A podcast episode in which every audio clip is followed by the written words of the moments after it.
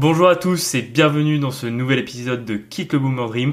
On se retrouve pour la suite de l'épisode Pourquoi l'immobilier? Juste avant, jingle.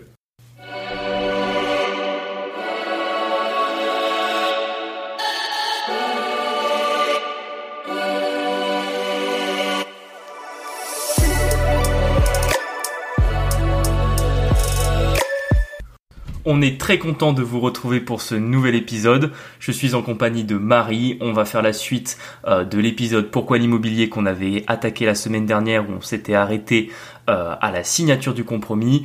Aujourd'hui, on va parler du finalement le plus dur dans l'investissement immobilier, la réalisation du financement et également l'acquisition avec la mise en place d'un locataire. Juste avant, comme d'habitude, la boom anecdote. Cette semaine, on va parler des exploits de mon boulot parce qu'ils se sont surpassés. En fait, ils nous ont édité une superbe BD qu'ils ont appelée les Confi Anecdotes. Alors, si vous voulez, c'est un... Ça donne envie de canner, hein, vraiment. Exactement, en fait, ils ont compilé dans une espèce de BD de 40 pages les meilleures anecdotes qu'ils ont gardées du confinement. Parce qu'il faut savoir que euh, pour les boomers de ma boîte, en fait, le confinement, ça a été génial. Ils ont fait plein de télétravail, ils ont été très bronzés, ils ont moins vu les clients, enfin, ils en gardent un super souvenir. Alors que ça sera sans doute votre cas, nous en tout cas. C'est comme ça qu'on l'a vécu. On l'a vécu extrêmement mal euh, dans un petit appartement où euh, on se sentait pas bien. Enfin, vraiment, euh, je pense que pour notre génération, euh, le confinement, ça sera vraiment pas une période qu'on aura envie de retenir. Et là, vraiment, quand ils m'ont tendu cette BD cette semaine, la première réflexion que j'ai eue, c'est non mais sérieusement, on manque d'assistants, ils veulent pas embaucher. Par contre, ils ont payé des gens pour faire cette BD inutile. C'est vraiment la première réflexion qui m'est venue. Pour vous illustrer un peu euh, le livre Confie Anecdote, en fait, du coup, c'est des dessins avec une petite anecdote faite par un salarié bah, de, du groupe bancaire. Et en fait, euh, du coup, par exemple, il y a euh, Comment étendre son droit de sortie par euh, Mireille A. Accueillir un chien. Des années que j'hésitais à enrichir mon cheptel d'animaux domestiques. 11 chats quand même en y ajoutant un chien. L'envie était là, mais le passage à l'acte sans cesse repoussé.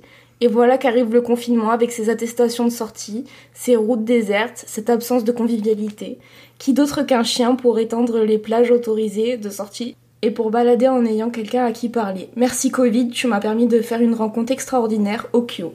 Et en gros, là, il y a un espèce de dessin euh, de BD avec une dame avec 11 chats sur elle, un chien qui fait la gueule, présentant une attestation de déplacement euh, à un policier. Alors là, Marie vient de vous en présenter une qui donne à sourire, mais alors la mienne, celle que je veux vous lire, vraiment vous allez l'adorer. Alors déjà, elle s'appelle Le Complot.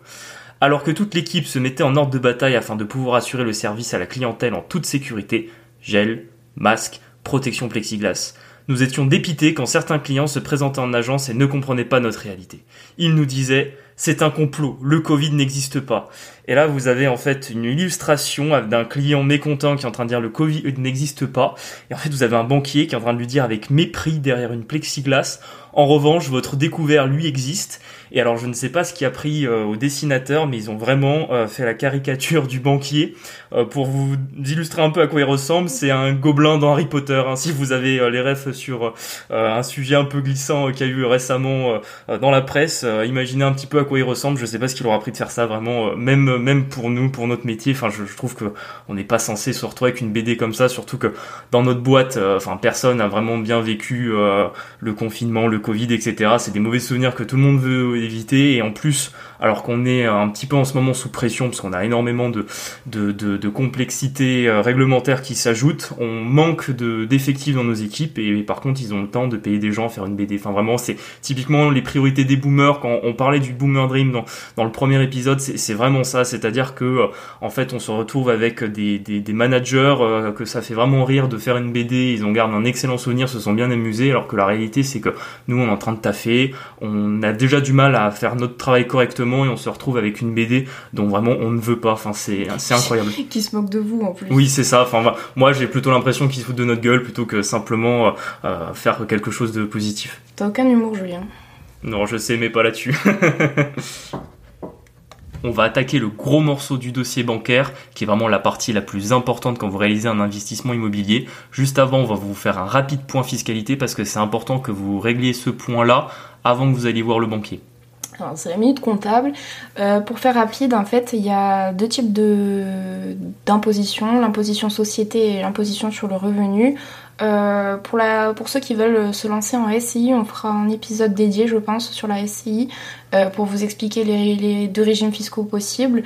Mais là, du coup, euh, je vais plutôt m'étendre sur les revenus fonciers, donc tout ce qui relève du coup de l'impôt sur le revenu. pour être clair, sur l'impôt sur le revenu, en fait, vous avez, si vous achetez un nom propre, vous allez être imposé dans la catégorie des revenus fonciers lorsque vous allez faire votre déclaration d'impôt sur le revenu.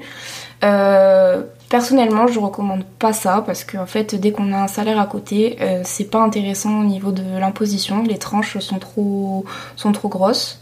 Oui, effectivement. Alors, vous êtes imposé à l'impôt sur les revenus fonciers quand votre bien est loué nu. effectivement, pour l'anecdote, j'ai pas mal, euh, j'ai rencontré pas mal de cas avec des investisseurs qui pourtant avaient acheté beaucoup d'immobilier. Alors, c'est souvent les anciennes générations qui les avaient achetés il y a, il y a plusieurs dizaines d'années, mais pour vous donner un ordre d'idée, ils avaient 150 000 euros de revenus fonciers par an. Donc, ça voulait dire beaucoup de loyers. Et en face, ils payaient, alors j'ai plus le chiffre exact, mais ils payaient entre 70 et 80 000 euros d'impôts.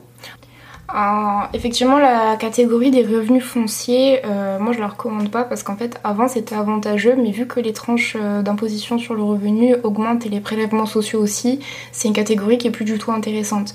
ce que moi je peux vous conseiller, qui est du coup aussi de l'investissement en nom propre, mais cette fois sous le régime de la location meublée non professionnelle, donc LMNP pour ceux qui connaissent.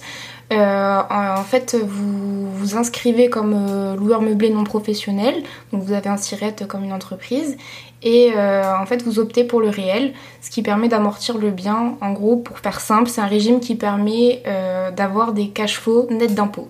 Donc par le biais d'amortissement pour ceux qui s'y connaissent un petit peu. Mais si par exemple vous voulez augmenter vos revenus sans payer d'impôts, euh, alors il y a un plafond bien évidemment, mais c'est un très bon moyen de se générer un cash flow qui rentre en compte directement dans vos revenus pour la banque.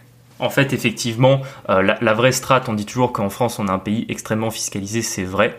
Et euh, la réalité, c'est vrai, c'est qu'en fait, il faut aller dans les niches et la, la stratégie à faire, c'est que simplement quand vous êtes dans le régime des revenus fonciers, euh, vous avez très peu de choses qui sont déductibles. Donc, comme vous avez très peu de choses qui sont déductibles, vous allez avoir un, un revenu imposable qui va être très important. Quand vous allez dans le LMNP, l'avantage, c'est que vous avez énormément de choses qui sont déductibles. Vous pouvez même déduire euh, vos frais d'essence pour aller voir le bien immobilier. Vous pouvez déduire les meubles quand vous allez le meubler. Vous pouvez déduire, comme l'a dit Marie, un amortissement. Et toutes ces charges, en fait, viennent petit à petit euh, gommer euh, revenu imposable et donc vous êtes quasiment pas fiscalisé. Particulièrement en général, c'est sur les 3 à 5 premières années en fonction de votre rendement parce que c'est là où vous allez déduire le maximum entre les frais de notaire qui vont être déductibles, les frais d'agence qui vont l'être également et aussi d'éventuels travaux que vous aurez fait.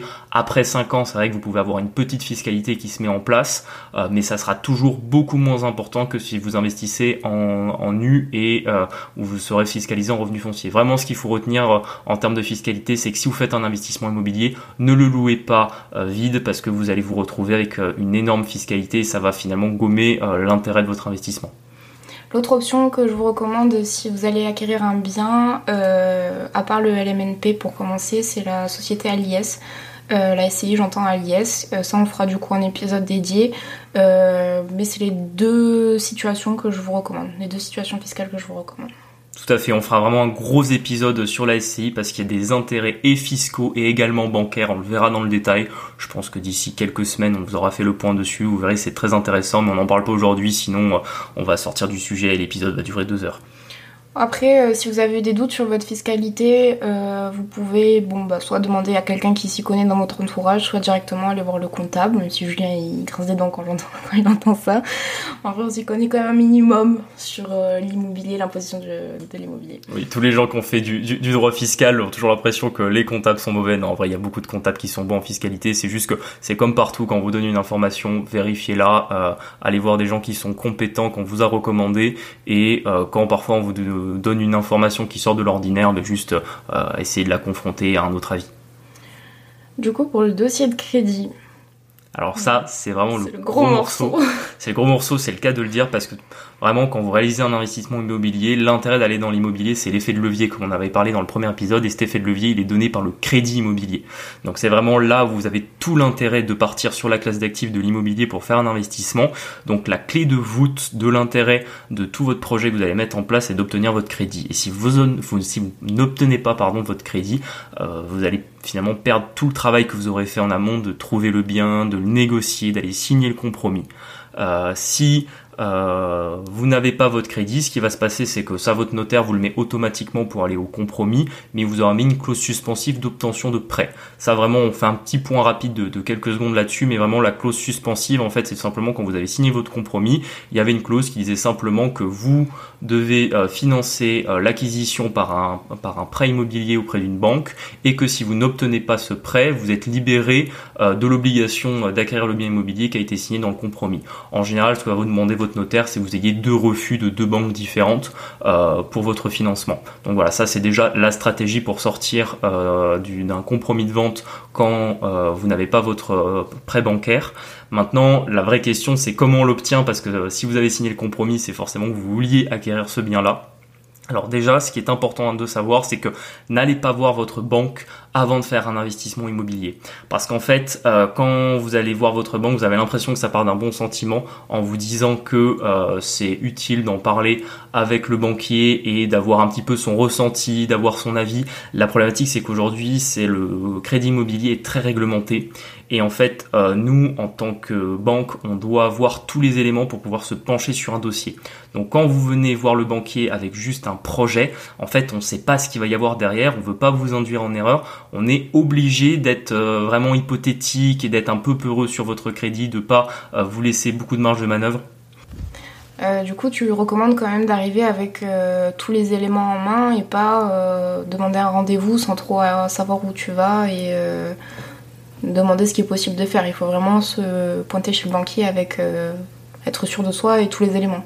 Exactement, si vous voulez pas vous retrouver dans le cas où finalement vous arrivez devant le conseiller, il, sait, il comprend pas trop votre projet, il vous dit que c'est pas possible, que vous n'êtes pas finançable, que ça va être compliqué, qu'ils qu'ils font pas trop les investisseurs locatifs. Si vous voulez éviter, on va dire, qu'ils vous mettent le maximum de freins à votre investissement, il faut que vous arriviez avec un dossier carré. Donc effectivement, c'est recueillir tous les éléments et ça passe par attendre de signer le compromis de vente avant d'aller voir votre banquier. Ça, c'est très important. Surtout que le dossier bancaire que va monter votre conseiller pour obtenir votre financement auprès du comité des crédits, il va passer par euh, le fait que vous ayez le compromis. Tant que vous n'avez pas le compromis, de toute façon, il ne peut rien faire, donc c'est pour ça qu'il ne se prononce pas dessus. Normalement, il ne vous fixe même pas de taux tant que vous n'avez pas euh, donné votre, votre compromis.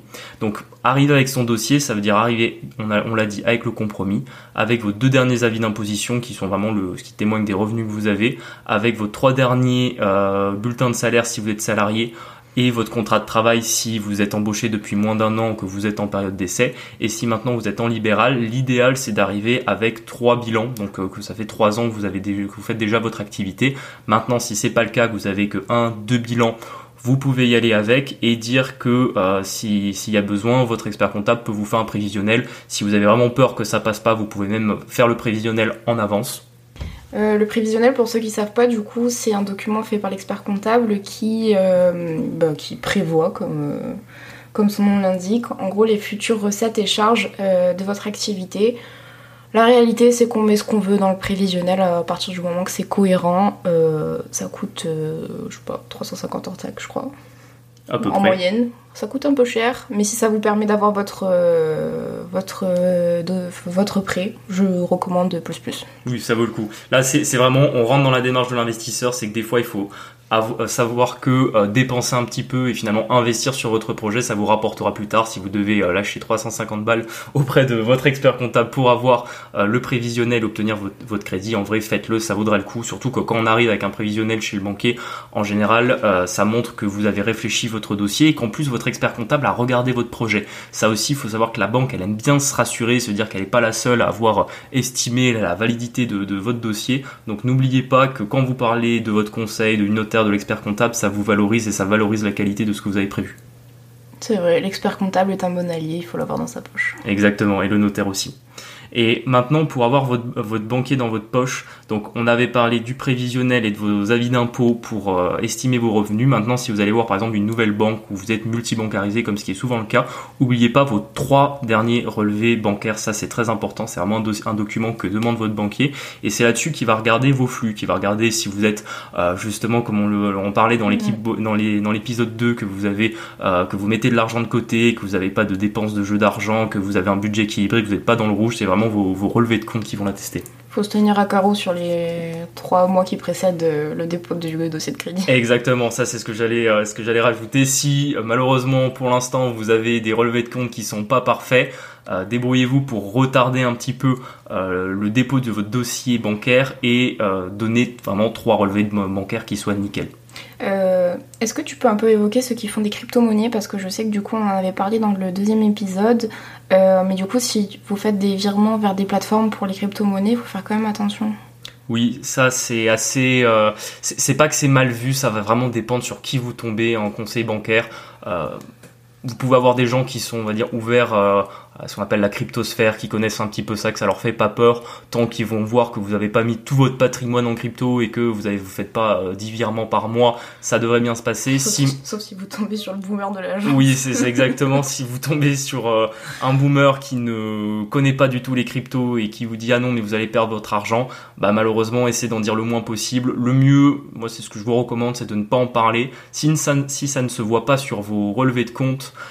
et sur euh, vos diverses relevés, ne parlez pas des cryptos. Ça sera beaucoup plus simple, particulièrement si vous faites un premier investissement. En fait, pour, vous donner un petit peu comment réagit le banquier, c'est que quand si lui il connaît pas ce qu'est un investissement en crypto-monnaie, si vous lui parlez crypto, il va penser que vous faites du pari sportif sur Winamax. C'est, vraiment dommage, mais beaucoup de, conseils bancaires ont cette image-là, parfois à cause des, groupes bancaires directement. Moi, je me souviens que le, le PDG du mien, il avait déclaré il y a à peu près deux ans que les crypto-monnaies, ça ne servait qu'à financer le blanchiment d'argent et les arnaques.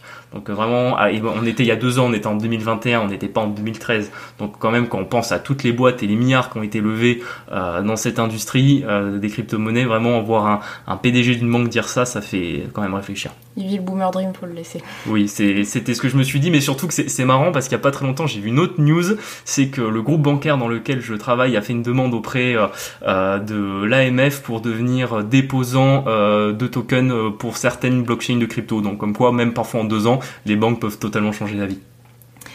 Euh, concernant le rendez-vous avec le banquier, euh, tu as une attitude à, à recommander?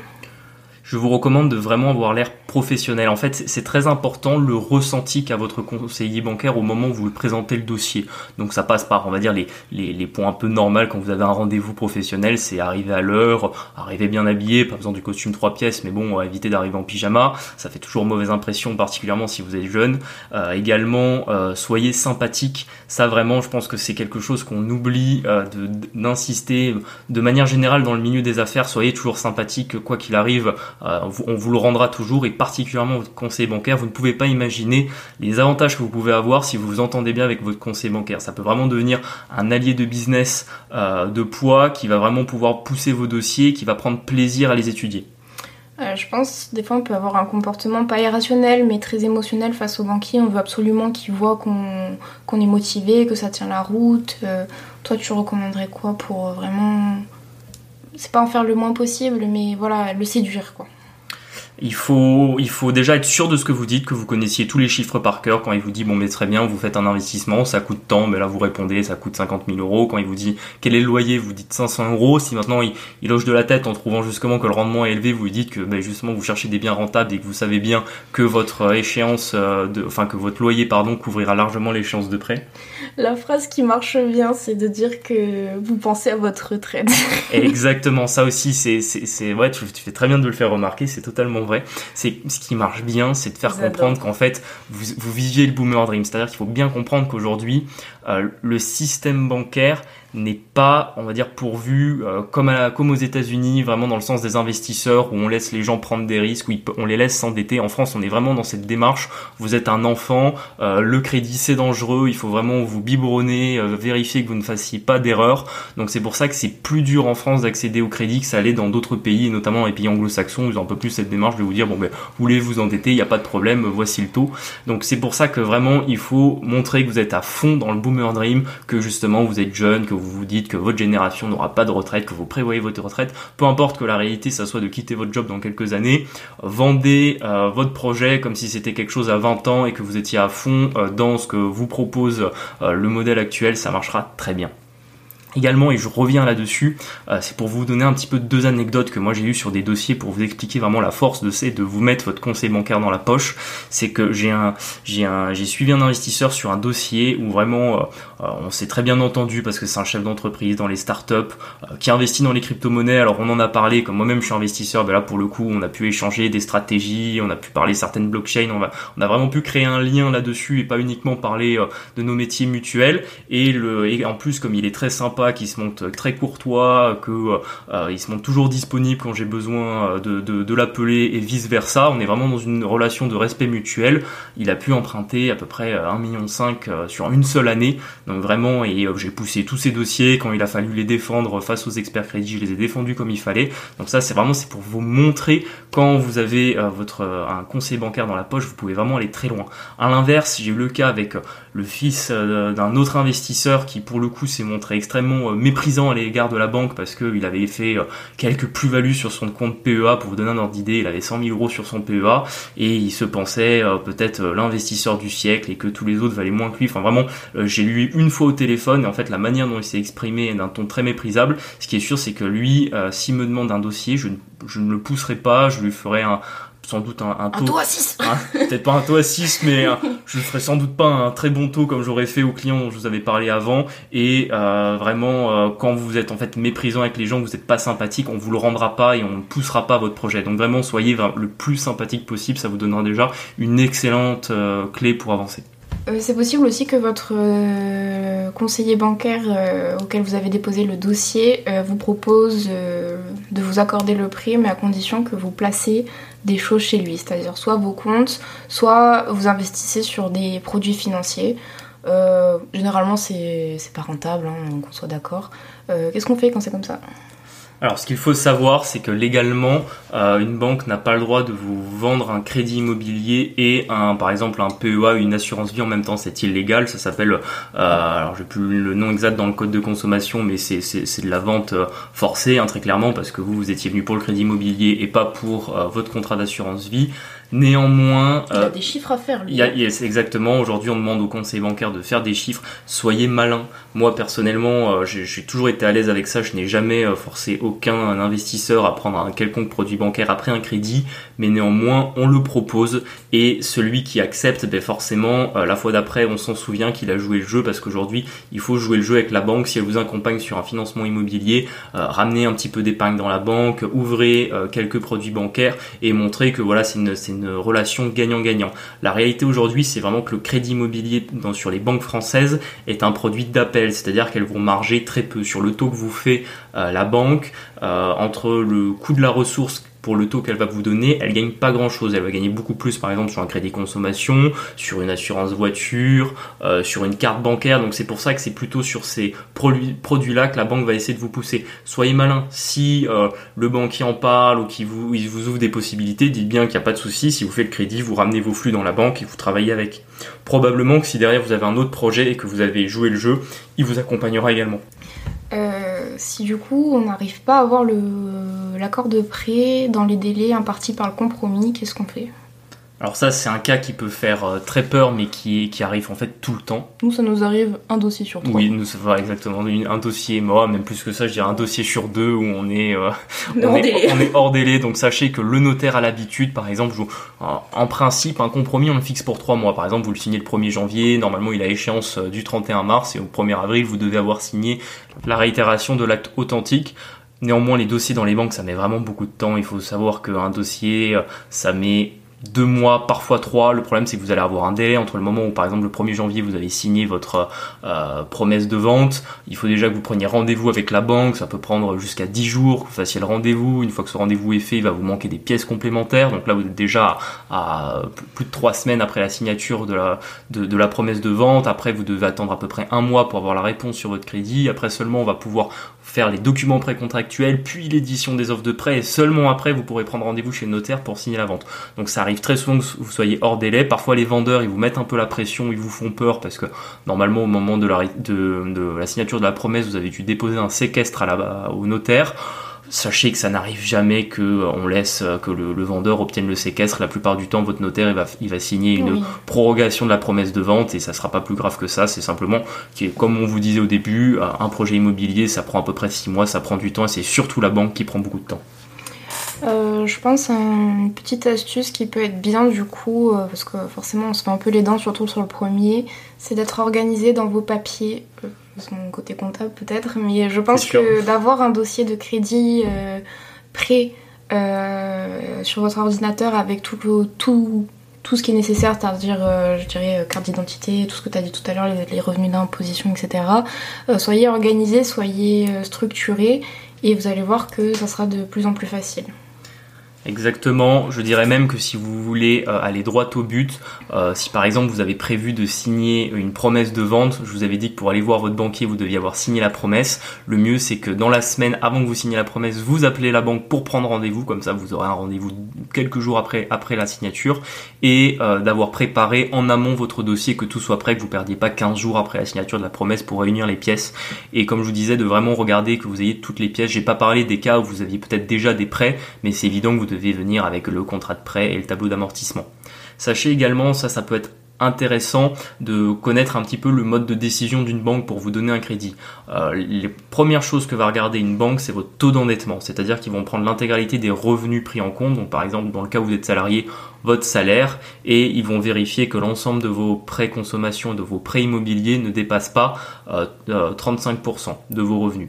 Donc c'est une nouvelle règle qui a été mise en place par la Banque de France depuis 2021. Avant, euh, on va dire avant que euh, on ait cette nouvelle règle des 35%, on pouvait faire des crédits plus facilement, particulièrement sur les gens qui avaient des très gros revenus parce qu'on faisait la, logique du reste à vivre. Vous donner une idée, mais un médecin qui gagne 20 000 euros par mois, s'il paye 10 000 euros par mois de crédit, c'est pas très grave il est endetté à 50%, mais pourtant il lui reste toujours 10 000 euros de reste à vivre pour payer ses impôts et ses charges. Maintenant, si vous gagnez 1000 euros par mois, si vous êtes endetté à 50%, il vous reste que 500 euros pour vivre. Donc c'est pour ça qu'avant on pratiquait plutôt la règle du reste à vivre. Aujourd'hui on est vraiment sur le taux d'endettement, donc la règle des 35% c'est le plus important. Ça vous pouvez déjà le calculer en amont et l'avoir à l'esprit. C'est assez simple. Hein. Vous prenez, euh, en général on, moyenne les salaires sur une année de revenus, donc euh, vous prenez euh, votre dernier revenu imposable, vous le divisez par 12, vous le multipliez par 35% et vous avez le montant maximum de votre échéance de prêt.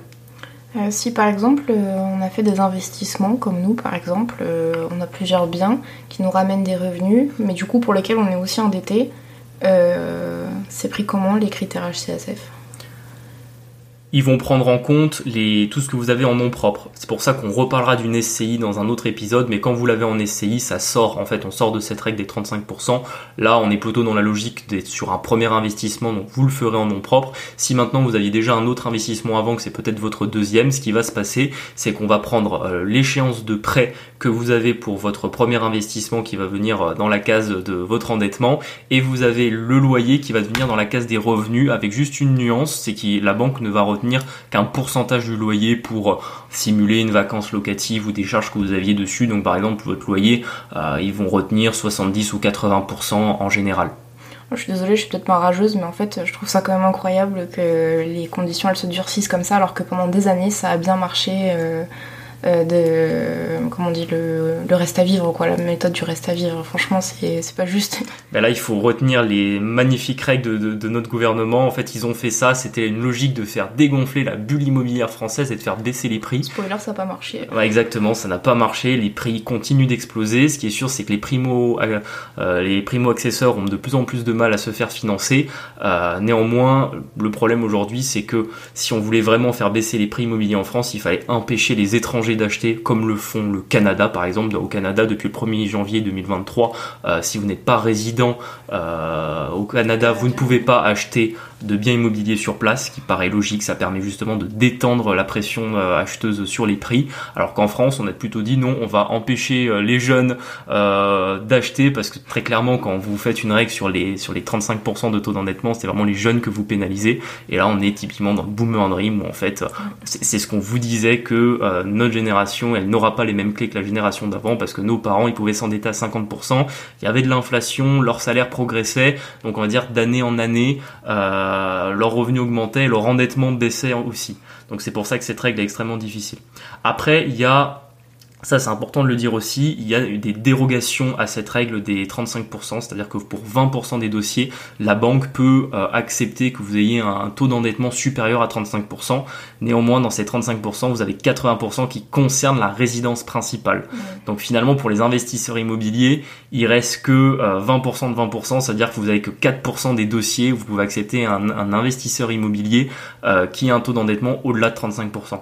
C'est pour ça que quand on reparlait de votre premier investissement et d'un studio, si aujourd'hui vous êtes locataire, la vraie stratégie pour aller voir la banque, c'est de dire que vous allez acheter une résidence principale.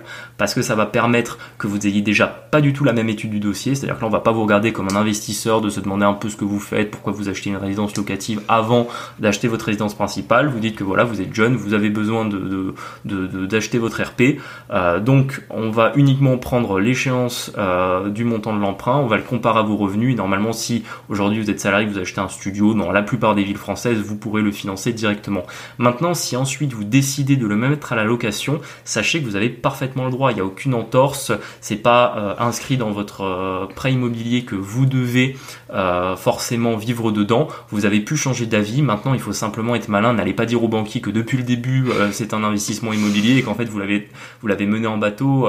il va vraiment mal le prendre. Il, vous va pas vous signer de Exactement. Il vous accompagnera pas sur les prochains et en plus il va vous catégoriser comme quelqu'un qui joue avec les règles du système, alors que la réalité c'est raconter une histoire tout simplement. Vous dites, il va vous dire bon mais finalement vous avez pas habité dans le studio qu'on a financé. Ah mais non, il était trop loin de mon travail, j'aime pas le quartier, je me suis rendu compte que je préférais rester locataire là où je suis, du coup je l'ai quand même gardé, je l'ai mis en location. Voilà, c'est tout ce que vous devez dire, ça sera parfaitement entendu et vous serez 100% dans les règles. Là aussi, ce que vous devez retenir sur le mode d'octroi d'un dossier de prêt, quand on parlait de la règle des 35%, ensuite il va y avoir différents cas. Soit euh, votre dossier va être par exemple dans la dérogation du directeur de l'agence directement, ou ça va passer au-dessus de lui au comité des crédits. Et ça aussi, ça joue énormément dans votre dossier parce que ça va venir et impacter les délais et également la complexité de celui-ci. Dans le sens où si vous rencontrez un conseiller bancaire et que c'est son directeur d'agence, donc son N plus 1 qui est dans le bureau d'à côté, euh, qui donne son accord pour le prêt, en fait vous avez juste à convaincre la personne que vous avez face de vous et vous aurez votre dossier. On vous rappellera dans la semaine pour vous dire que c'est ok. Maintenant, si vous sortez de ce cas-là et vous devez aller au-dessus du directeur d'agence dans le comité des crédits, c'est là où ça peut prendre plusieurs semaines parce que plusieurs experts vont se pencher sur le dossier. Vous avez un grand responsable euh, des crédits qui va devoir donner son accord et c'est surtout dans ce cas-là où vous pouvez éventuellement avoir un refus. C'est pour ça, soyez à l'aise de prévenir votre notaire quand vous verrez que vous allez dépasser le délai. Honnêtement, ça fait gagner du temps à tout le monde et vous, vous serez un peu plus détendu. Euh, avec la deadline qui est repoussée.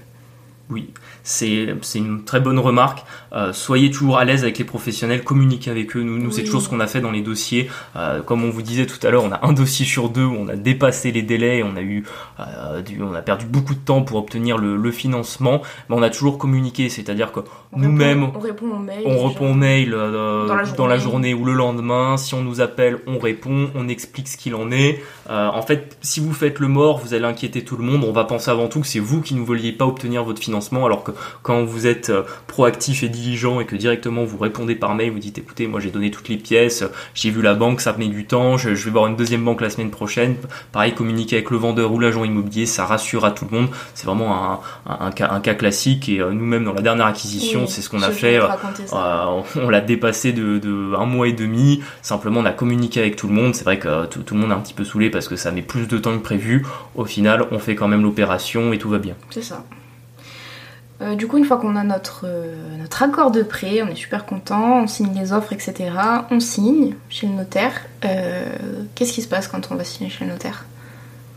Quand vous allez signer chez le notaire, vous allez prendre rendez-vous pour la signature de l'acte authentique et là votre banque va débloquer les fonds et les virer sur le compte du notaire. Donc ça c'est le cas parfait où vous allez finalement faire le rendez-vous ou de signature de la réitération de l'acte authentique pardon où vous allez enfin devenir propriétaire et obtenir les clés du bien.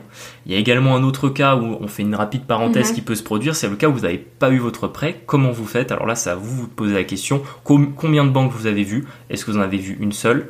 Là, il faut au moins voir deux parce que dans tous les cas, votre notaire il vous demandera euh, deux refus d'une banque pour vous faire sortir du compromis. Moi, ce que je vous conseillerais, c'est si vous croyez à votre projet, que vous voulez avancer, n'hésitez pas à aller voir des banques. Allez voir 10 banques. Mhm. Pour être honnête avec vous, Dès le début surtout. Dès le début, exactement. Pour être honnête avec vous, c'est vrai que nous, on n'a jamais eu besoin de le faire parce que euh, je, travaille en- euh, je travaille dans une banque, donc forcément, nos, dossiers ont été toujours mo- montés d'une manière et puis on est tous les deux en CDI, donc ça a aidé, on n'en a pas eu besoin. Euh, J'ai vu rencontrer plusieurs investisseurs qui ont été dans ce cas-là. Ils ont fait parfois jusqu'à 10 banques. Sur 10 banques, vous trouvez toujours une banque qui vous finance. Tant que votre projet est cohérent, que vous, vous l'avez étudié, que vous savez qu'il est euh, pragmatique dans les chiffres que vous avancez et que vous croyez en celui-ci, allez voir autant de banques qu'il le faut, vous en trouverez toujours une qui vous suivra. Juste avant la signature, parce que du coup j'étais un peu rapide tout à l'heure, euh, il y a quelque chose à faire? Oui, très bonne remarque. Vous avez une dernière chose à faire. oui, parce qu'on on, on se note toujours pour que qu'on ait un fil conducteur dans le podcast et qu'on vous amène étape après étape. Et c'est vrai que là, j'avais oublié quelque chose d'important. C'est mieux quand même. Oui, c'est la visite euh, avant la vente. Ça vraiment, on vous le recommande, c'est obligatoire. Euh, allez toujours revoir le bien que vous avez signé avant de devenir propriétaire. Le mieux, c'est de le voir dans les trois jours avant la signature. Pourquoi? C'est que, par exemple, vous avez vu un studio qui était très joli où il n'y avait pas de travaux à faire. On ne sait pas ce qui a pu se passer. Il a pu, il a pu se passer 3 4 mois pendant Mhm, le temps que vous ça. cherchiez votre financement dont on parlait juste avant. Euh, il y a pu y avoir un dégât des eaux, euh, un autre locataire qui l'a massacré parce que le propriétaire avait décidé de le mettre en Airbnb. Peu importe, il ça a pu se passer beaucoup de choses. Allez toujours le revoir, que le bien est dans l'état et ça peut vous arriver qu'il y avait un dégât des eaux, une tache d'humidité au plafond qui n'était pas lorsque vous l'avez visité.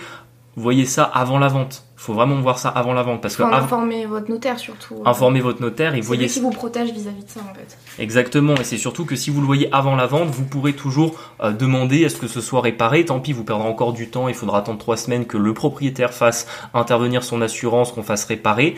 Euh, c'est mieux que de se retrouver propriétaire et après c'est vous qui allez vous retrouver avec les problèmes à gérer. Pensez toujours que le plus important c'est d'avoir le moins de problèmes à gérer. Donc plus vous faites les choses de manière carrée, plus vous achetez votre tranquillité. Là aussi, si vous aviez prévu des choses dans le compromis, il faut vérifier qu'elles soient bien faites pour la vente. Par exemple, nous, sur une vente, euh, on avait demandé à ce que euh, le loyer du local commercial soit augmenté. Il y avait eu un dégât des eaux dans un des appartes qui avait, qui avait jamais été réparé. Du coup, on a demandé à ce que ce soit fait aussi. Et bien évidemment, on l'a vérifié avant parce que, en fait, si vous n'êtes pas derrière les gens, il se passe rien. Donc, euh, il faut, faut vérifier ce genre de choses. Il faut le faire avant la vente parce que retenez toujours que c'est celui qui a l'argent qui a le pouvoir. Quand vous réalisez une opération d'acquisition, c'est vous l'acheteur, donc c'est vous qui allez donner de l'argent au vendeur. Tant que vous avez l'argent sur votre compte bancaire ou chez votre banque, c'est vous qui avez le pouvoir. Une fois que vous allez les donner au vendeur, le vendeur, euh, il peut vous traîner en bateau et votre seul recours, ça sera d'aller au tribunal, ce que personne ne veut. La réalité, c'est que si vous allez au moins vérifier euh, avant la signature, vous allez être sûr que, comme nous, ça nous est arrivé euh, dans, dans- dans le cas dont parlait Marie à l'instant, euh, il y avait eu un dégât des eaux, on avait demandé à le faire réparer et avant la vente, on allait Ouais. vérifier que ça avait bien été fait, que les peintures avaient été refaites. On avait demandé la facture de l'artisan et on est allé voir sur place parce que ça pouvait être une fausse facture ou alors que euh, l'artisan avait mal fait le travail. Ce qu'on était sûr, c'est qu'on on avait demandé euh, lors de la négociation du prix que ce dégât des eaux soit réparé et on voulait pas avoir à le gérer une fois que nous, nous serions propriétaires. C'est ça. Euh, du coup, une fois la signature faite, on récupère les clés. Et là, qu'est-ce qu'on fait? Et là, c'est le moment de déjà sabrer le champagne parce que félicitations, vous êtes propriétaire de votre premier bien immobilier. Maintenant, l'étape de la mise en location commence. Donc, on en avait parlé dans le premier épisode quand on avait dit que vous aviez testé le marché. Donc, vous savez déjà à combien vous allez louer le studio. Là, vous avez plusieurs cas. Vous avez le cas où vous avez quelques travaux. Bon, mais très bien, vous devez faire vos travaux avant de le mettre en location. Vous avez le cas où le bien était nu et on vous a recommandé de faire de la location meublée. Donc, vous allez devoir le meubler. Pour le meubler, c'est assez simple. Vous avez une liste euh, sur internet des biens meubles qui sont obligatoires pour qu'un bien soit considéré en location meublée. Ne vous contentez pas de la liste, la liste elle est trop succincte et vous allez vous retrouvez à louer un, appartement qui est vide. La réalité d'un logement meublé, c'est que votre locataire, en théorie, doit arriver, doit poser ses valises et il a rien besoin d'acheter pour vivre correctement dans l'appartement. Donc ça veut dire d'avoir pensé à tous les petits meubles importants, euh, des tables basses, des rangements. Euh, bien sûr, vous avez les, biens obligatoires comme un lit, des couverts, des rideaux, ça c'est normal. Mais faites en sorte que euh, vous les mis dans votre appartement. Ça coûte pas très cher et ça vous permettra de sélectionner de bons locataires.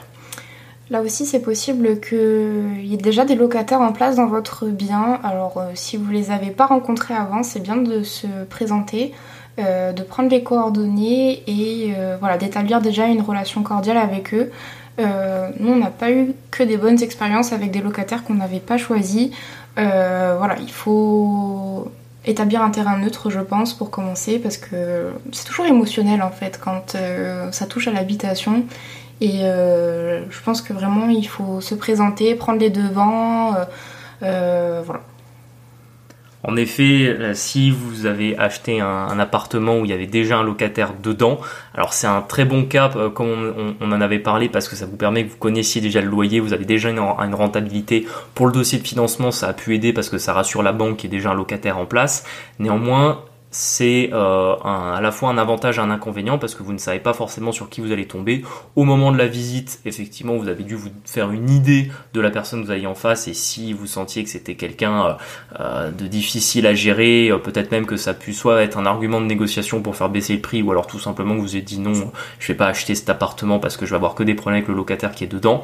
Ce qui est sûr, c'est que nous, effectivement, on a eu des bonnes surprises et des mauvaises surprises sur les biens où on a acheté avec des locataires dedans. C'est vrai que nous, dans notre stratégie, on avait privilégié au départ les biens qui n'y avait pas de travaux et déjà des locataires en place parce que ça permettrait, ça permettait que vous touchiez vos loyers tout de suite et vous ayez immédiatement mmh. votre rendement et d'enchaîner plus rapidement les opérations parce que vous perdiez pas de temps sur les travaux. Néanmoins, on a eu quelques surprises. On a eu des bonnes surprises aussi, surtout que, comme, euh, comme on le disait juste avant, c'est très émotionnel l'habitation. C'est pour ça qu'aujourd'hui, je préfère la location des professionnels parce que c'est, c'est plus, euh, c'est plus carré en fait un professionnel. Il faut savoir que s'il a des problèmes de trésorerie, euh, ce qui peut tout à fait arriver, ben, il habite pas dans le bien. Donc à un moment donné, s'il faut lui demander de partir parce que son activité il l'a arrêté, c'est déjà plus facile. Il vit pas là, il vit ailleurs. Il est très souvent propriétaire de sa maison. C'est pas la même relation. Quand on est sur du locatif d'habitation, effectivement, vous avez quelqu'un qui vit dedans qui, pense que vous allez le mettre dehors à tout moment, c'est terrible. Alors que oui, et puis, et puis qui a l'impression d'être chez lui, c'est un petit peu particulier parce que c'est lui le locataire, c'est vous le propriétaire, donc c'est à vous qu'appartient le bien, mais lui il habite là, donc il a l'impression que c'est chez lui. Donc c'est parfois une relation un peu particulière comme, euh, comme, comme tu l'as dit à très juste titre, il faut euh, être très cordial. On, en revenait au début sur le fait d'être sympathique dans, dans, dans, vos, dans vos activités professionnelles. Soyez sympathique également avec votre locataire. Gardez des relations cordiales. Mais c'est vrai que nous, on a eu euh, des cas un petit peu particuliers, particulièrement sur un immeuble où le propriétaire d'avant n'avait vraiment pas bien choisi les locataires et on le paye encore aujourd'hui parce qu'ils sont pas tous partis. Mais on s'est retrouvé dans des, dans des cas avec des locataires qui n'ont quasiment pas payé dès le lendemain, où on a dû faire des courriers en, fait, ça nous a fait perdre beaucoup de temps. On n'a pas perdu d'argent parce que honnêtement, on n'a jamais eu de locataire qui nous a pas payé, euh, mais ça nous a fait perdre du temps à faire des SMS, des appels, aller les voir, les rencontrer. Beaucoup d'énergie en fait. Beaucoup hein. d'énergie, exactement. Et en fait, toute cette énergie qu'on a consommée, ça a été à 90% avec des locataires qu'on n'avait pas choisis. Donc c'est vrai que le fait d'acheter un bien avec un locataire en place, ça a un avantage, ça a également un risque. Maintenant, nous, on est plus à l'aise de choisir nous-mêmes nos locataires. Je pense qu'on fera un, épisode sur euh, la gestion des locataires parce que vraiment, on a 15 000 anecdotes là-dessus et on, commence à avoir vraiment de l'expérience. Et maintenant, je pense que ça se passe bien avec quasiment tous. Euh, mais c'est vrai que quand vous allez mettre quelqu'un dans, dans, votre, euh, dans votre bien, je pense qu'il faut le sentir quand même et le choisir du coup pour que ça se passe bien et qu'il corresponde à vos attentes il y a vraiment cet effet de, d'affect un peu quand, comme quand vous, vous visitez un bien, vous devez bien vous sentir dedans, mais quand vous faites visiter quelqu'un, comme, on dit le dicton, euh, euh, si un loup, il n'y a pas de loup, hein, si vous sentez pas la personne, ne le prenez pas, hein. comme locataire. Et euh, pour simplement vous expliquer des cas qu'on a pu avoir sur des locataires qui étaient déjà en place, en fait, on s'est retrouvé parfois avec des personnes qui étaient pas mal intentionnées, euh, simplement euh, parfois des gens qui ne faisaient pas les papiers. Donc par exemple sur des appartements où normalement il y avait euh, ben, la CAF qui payait une partie du loyer, la personne ne faisait pas ses papiers, ne bénéficiait plus de la CAF. Et en fait, on perdait du temps à négocier avec la personne pour qu'elle fasse ses papiers. C'était simplement quelqu'un qui était pour qui les papiers ça passait tellement au-dessus du reste qu'en fait il ne les faisait pas et que pour lui que le propriétaire soit pas payé, c'était pas important. Alors la CAF régularise, on a fini par toucher les loyers, mais on a perdu du temps et en plus forcément ça vous fait des décalages de trésorerie. Donc c'est avec nous, avec le temps, on préfère aujourd'hui acheter des biens sans locataire et les choisir. À titre d'exemple, si on en avait, enfin on en a toujours une, elle est toujours là. Euh, en fait, euh, l'ancien propriétaire, je pense qu'il était super vieux et en fait il devait pas bien suivre quand est-ce qu'elle payait ou pas.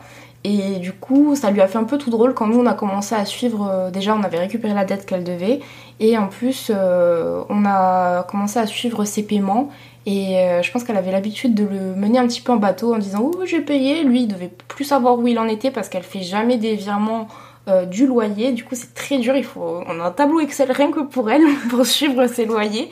Et c'est fatigant en fait, mais ça fait partie du jeu. Ça fait partie du jeu. Le, le propriétaire, il devait avoir 90 ou 95 Ouais, ans. ouais. Il vendait parce qu'en plus, il n'avait pas d'héritier et qu'il voulait juste récupérer euh, l'argent, je pense, pour, pour en profiter un petit peu. Et en fait, elle ne paye jamais le même montant. Et je pense que tout le monde a été locataire un jour et euh, quand on est locataire, euh, par exemple, si le loyer c'est 500 euros, la CAF paye 250, tous les 5 du mois, vous faites un virement de 250. Enfin, moi c'est comme ça que j'ai été éduqué, euh, j'ai remarqué que tous les gens autour de moi faisaient pareil. Si un jour il y a un problème, on communique avec le propriétaire, mais tout le monde n'est pas câblé comme ça. Et c'est vrai que dans, dans le cas dont on vous parlait, en fait, la personne disait non mais je payerai les deux mois d'après, et en fait, le mois d'après, au lieu de payer les deux mois d'un coup de la partie qu'elle devait payer, par exemple si elle devait payer 500 euros d'un coup, elle payait pas 500, elle payait genre 450. Du coup, vous vous retrouviez avec 50 euros à rajouter au mois d'après. Et vous aviez des décalages qui se mettaient en place, et où à la fin, elle vous disait, mais si, j'ai déjà payé, et vous dites, mais non, moi j'ai relevé bancaire, voilà, vous avez payé ça, vous avez payé ça, vous avez payé ça. Et on a utilisé le tableau Excel que je pense que n'utilisait pas le propriétaire de Ouais. 95 ans. Et là, on a pu vraiment la suivre mois par mois. Alors, Pareil, là on n'a pas, elle a toujours payé son loyer, Oui. on n'a jamais eu de, de, de perte euh, de, rendement euh, là-dessus, mais par contre, Faut la suivre. en faut fait. la suivre, faut la relancer parce que si le 10 vous lui avez pas envoyé un message, en fait, oublie. euh, elle oublie, elle vous contacte pas. Donc voilà, c'est comme on, comme on le disait juste avant, 80% des problèmes qu'on a eu, c'est qu'avec des gens qu'on n'avait pas choisis. Après, pour rassurer tout le monde, il y en a avec qui ça se passe très bien. Par exemple, une des dernières acquisitions qu'on a fait, donc c'est moi qui gère les locataires pour dire à quel point ça se passe bien. Euh, en fait, l'ancien propriétaire habitait dans l'immeuble et euh, du coup, c'est lui qui avait choisi ses locataires. Euh, Il y en avait, il y en a deux qui sont toujours là, euh, trois même, pardon, qui sont toujours là. Et franchement, ils payent euh, le 5 du mois. Tous les virements sont là. C'est des gens polis. Quand on y va, les cages d'escalier sont nettoyées, enfin sont propres. vraiment, rien à dire. Donc, Rien à dire. Ah, Pour, pour vous, là aussi, on a une des personnes tellement bien élevée qu'elle doit, je pense, toucher son salaire le 25 du mois. Euh, et en fait le fait, elle nous fait le en virement immédiatement. Du coup, en fait, on est, on est quasiment en avance dans le sens où on reçoit le virement le 28 ou le 29 pour le mois d'après. Vraiment, c'est le locataire parfait, donc on est très content. Voilà, c'était pour vous montrer que des fois on peut tomber sur des gens un peu compliqués, des fois ça se passe très bien. Retenez quand même que euh, quand on fait attention, euh, ça nous arrivé de pas acheter des biens immobiliers où on sentait pas le locataire Mhm. dedans. Si vous respectez ces règles simples de euh, sentir la personne et de rester courtois et de rester dans le dialogue, ça se passera bien. Et les reportages que vous pouvez voir à la télé où on vous fait peur avec des, des locataires squatteurs qui n'ont pas payé depuis trois ans, sachez que c'est extrêmement ra- rare et que ça arrive tout simplement aux gens qui font pas attention, qui se forment pas et qui surtout ne respectent pas les étapes simples sur le choix d'un locataire. On évoquera aussi, je pense, dans un épisode, euh, les gens qui payent pas, euh, enfin les locataires qui payent pas ou ce genre de choses, les Oui, sur les- squatteurs, sur les, les techni- squatteurs. Sur les squatteurs, sur les techniques à mettre en place, oui, il y, a- il y a beaucoup de choses qu'on peut, Oui. peut raconter aussi là-dessus, mais sinon, dans, On va pas dans drifter de suite, on, mais- est, on est encore là. Il nous reste euh, le dernier cas qui est finalement vous avez acheté votre appartement, vous avez fait ou pas des travaux, vous l'avez meublé s'il y avait besoin de le meubler, et là vous, il est vide, vous avez, enfin vide de locataire, vous allez devoir le mettre à la location. Tout simplement, c'est gratuit, ne passez pas par une agence si vous habitez pas loin, mettez-le directement sur le bon coin et gérez-le vous-même. Pourquoi on recommande pas les agences particulièrement quand vous débutez? C'est déjà vous avez du temps pour le gérer. En vrai, quand vous devez gérer un appartement, ça va Ça va. ça va vous prendre maximum une demi-heure par mois. Euh, donc vraiment, c'est pas beaucoup de temps. Et euh, l'agence, déjà, c'est un certain prix. Ça vous prend en général, c'est 7% des loyers Mhm. hors taxe. Donc c'est quand même relativement cher. Sachez que euh, une agence ne vous règle pas tous vos problèmes. La plupart du temps, dès qu'il y a un problème, ils vont revenir vers vous pour vous demander de le gérer. Donc finalement, gérez-le vous-même et comme ça, vous n'aurez pas besoin de payer quelqu'un 7%.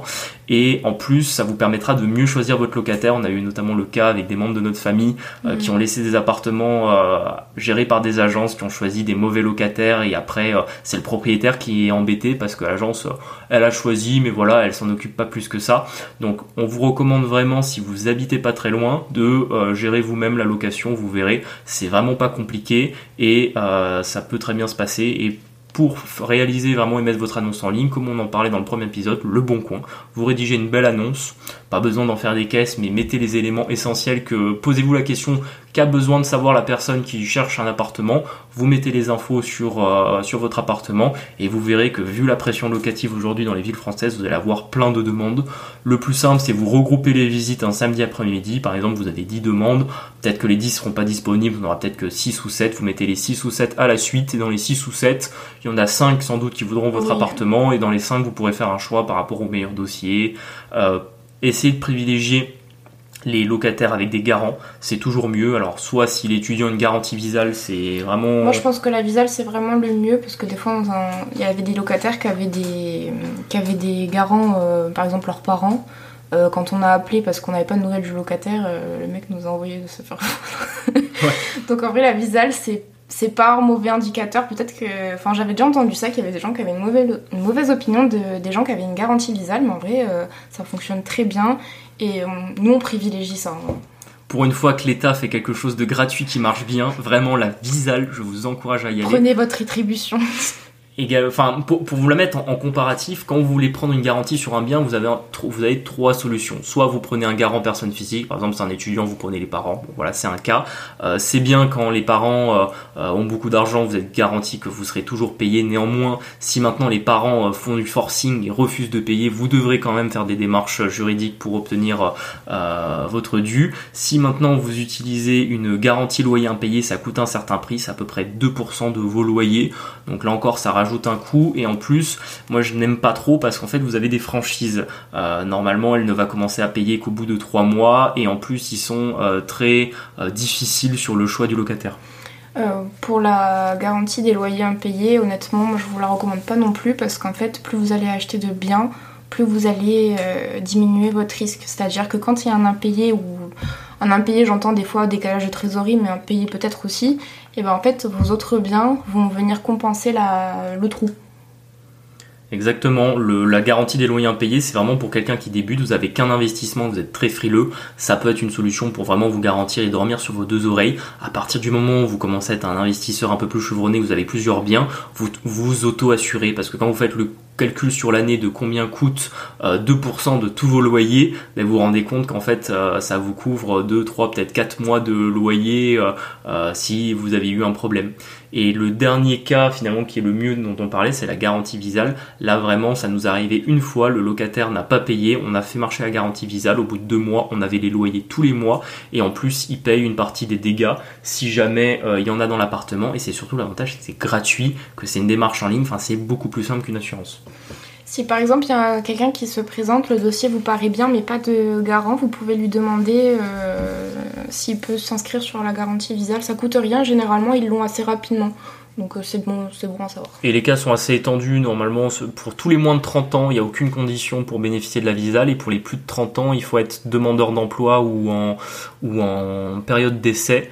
Euh, ou avoir certains cas de famille particuliers. Donc il y a vraiment beaucoup de gens qui peuvent demander la visale. C'est vraiment l'État qui l'a mis en place exprès pour les locataires qui n'avaient pas de, garant parce qu'ils n'avaient pas forcément de famille qui pouvait se porter caution. Et euh, c'est le, le, meilleur cas, on vous recommande dès que vous pouvez faire. Vous faites la visale, vous êtes tranquille. Donc un dernier conseil que vous pouvez avoir quand au moment de la mise en location, c'est de, de vous stresser un petit peu avec le temps que ça peut prendre parce que vous venez de signer votre, euh, votre bien, vous devez commencer à payer le crédit le mois suivant, vous pouvez un peu avoir euh, cet effet de stress de vous dire faut absolument que je mette un locataire dedans parce qu'il faut bah, que le temps c'est de l'argent. Le temps c'est de hein. l'argent et vous voulez tout de suite avoir votre euh, votre loyer qui tombe. Il vaut mieux prendre son temps pour bien le choisir. Prenez votre temps. En général, un mois pour mettre en location c'est très correct. La plupart du temps, ça va être fait en 2-3 semaines, mais dites-vous que tant qu'au bout d'un mois après la signature du compromis, votre bien est loué, c'est que vous avez très bien fait votre travail. Pour l'anecdote, sur le deuxième bien euh, dont on a fait l'acquisition, celui-là, il était, le premier était loué, mais le deuxième ne l'était pas. On avait fait quelques travaux nous-mêmes, c'était des travaux de rafraîchissement et on l'avait meublé. Ça avait pris 15 jours environ, on avait bien taffé.